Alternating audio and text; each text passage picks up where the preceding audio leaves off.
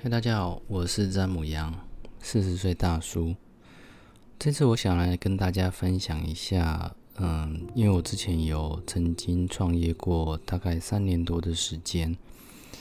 那，嗯，现在应该算是我第二次创业吧。我之前创业的时候，呃，学到了一些经验，就是在第一次的创业的时候，自己学到了一些经验。以及一些嗯，算是用钱买来的教训吧。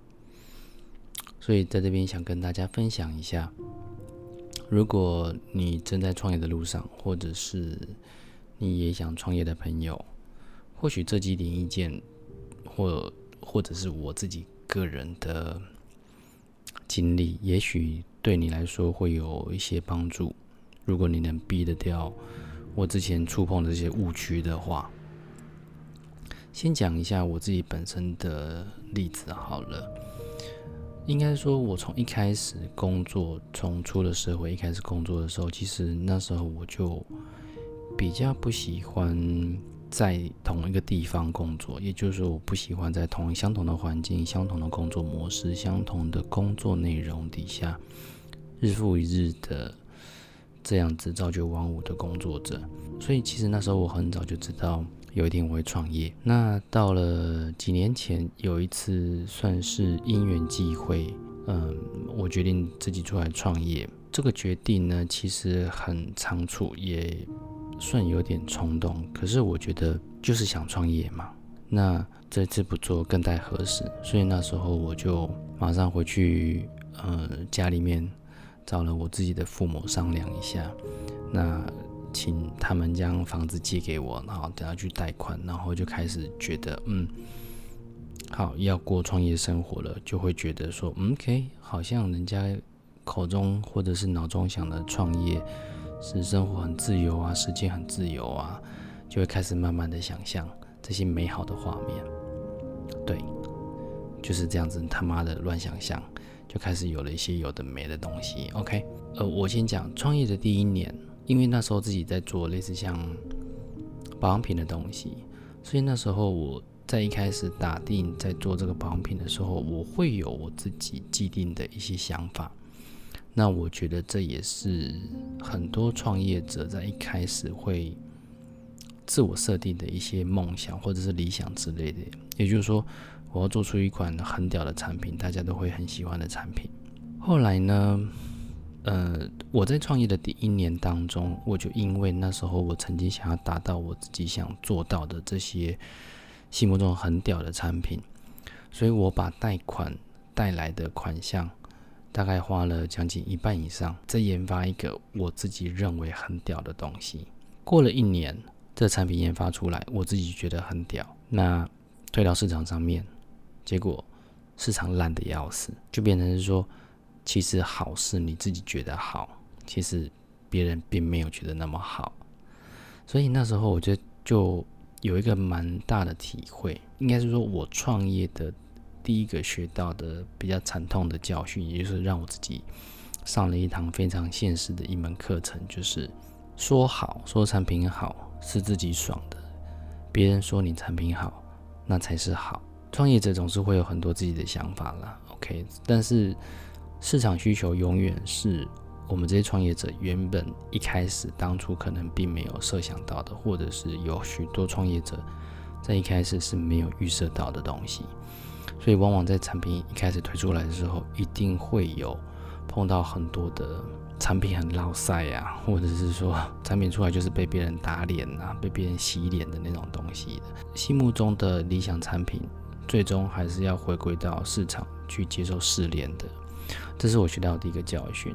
那我再继续讲我的故事。后来呢，我发现这条路不行，所以我当下马上觉得，呃，我需要做一些调整。可是那时候因为资金已经烧了一半以上了，所以那时候我想说，嗯，好，我剩下的钱我还能怎么做？所以那时候看了，那时候就也自己为了一些。呃，产品或者是网络行销上的一些东西，我会开始比较伤脑筋。所以到了大概进进入创业第二年的时候，那时候我会开始对于行销这东西，网络行销才开始慢慢的去琢磨，然后后来去上了一些课程之后，我才发现说原来行销是怎么一回事，原来是怎么做。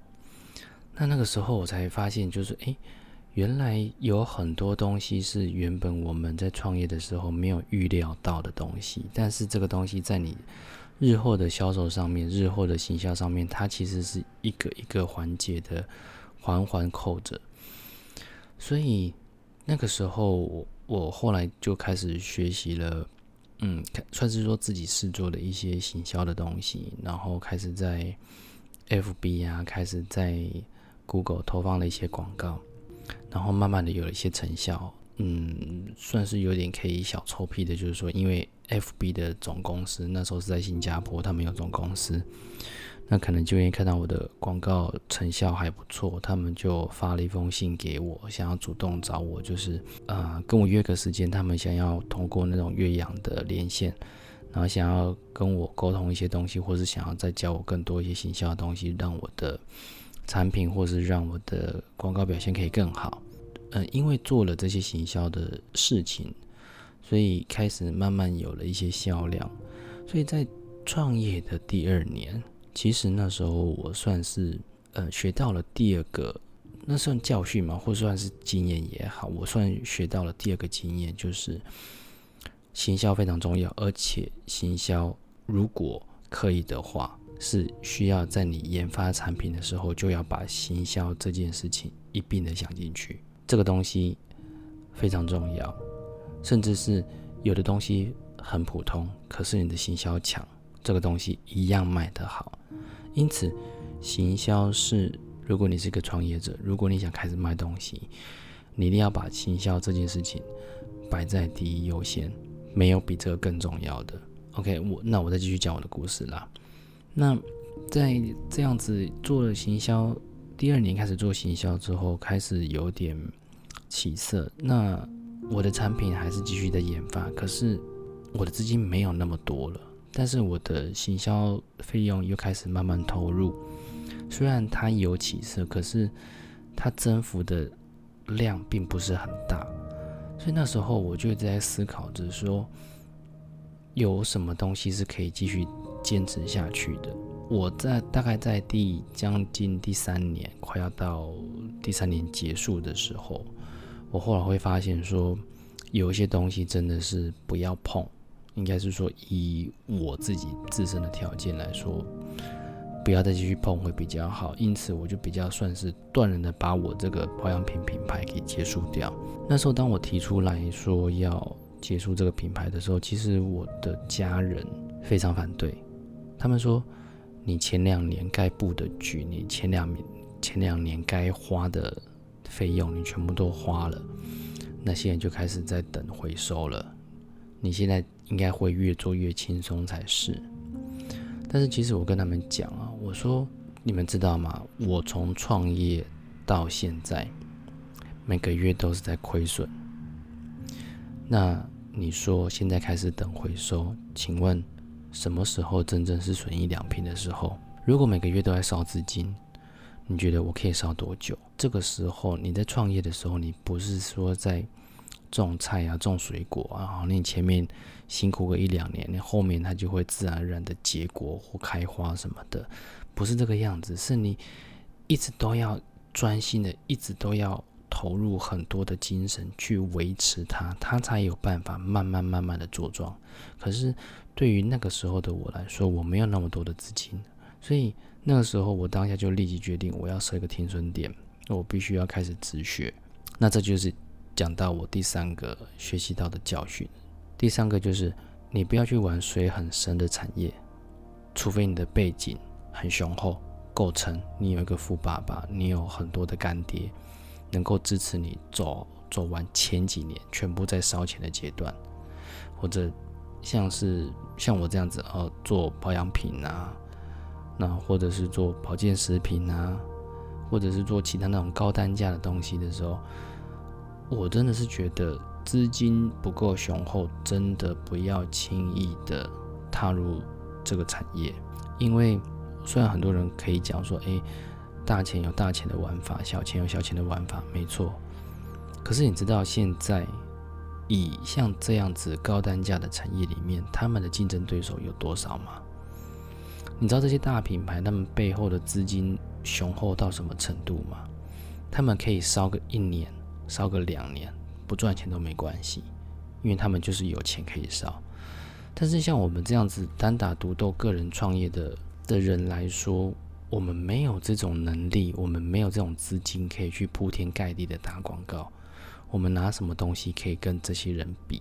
那个时候，其实我会觉得有些东西看就好，不要。轻易的跳下去玩这个产业，否则真的会赔了身家。像我，我举我的现在的例子来说好了。OK，我现在我之前贷了几百万的款，全部都烧光了，现在九然一生。虽然我现在做的是不同的另外一个产业啦，但这但这是我非常喜欢的一项事情，就是影像工作类的。转到这个东西，当然我还是有需要。开始学习的时候，我需要开始有收入的时候，可是相同的，我现在开始每个月就开始要背这些贷款，所以每个月还是会有生活压力。如果你是创业者，如果你也想创业的，我希望我的经验能够多多少少给你一些帮助，可以让你不要走像我曾经走过的路这样。我刚刚上面提到的三个教训。第一个就是你的产品，你想要的产品不是你自己说好就好，是消费者说好，它才是好。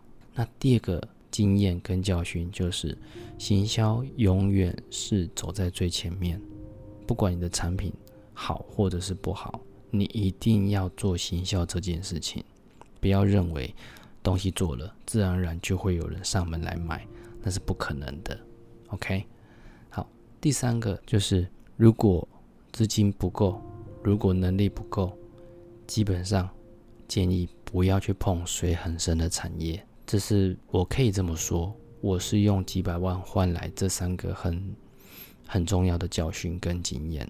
如果可以帮助到你的话，我觉得我会很开心。那如果你觉得你还是有你想做的坚持，或者是说你觉得我的建议没什么好听的，那也 OK，whatever，反正。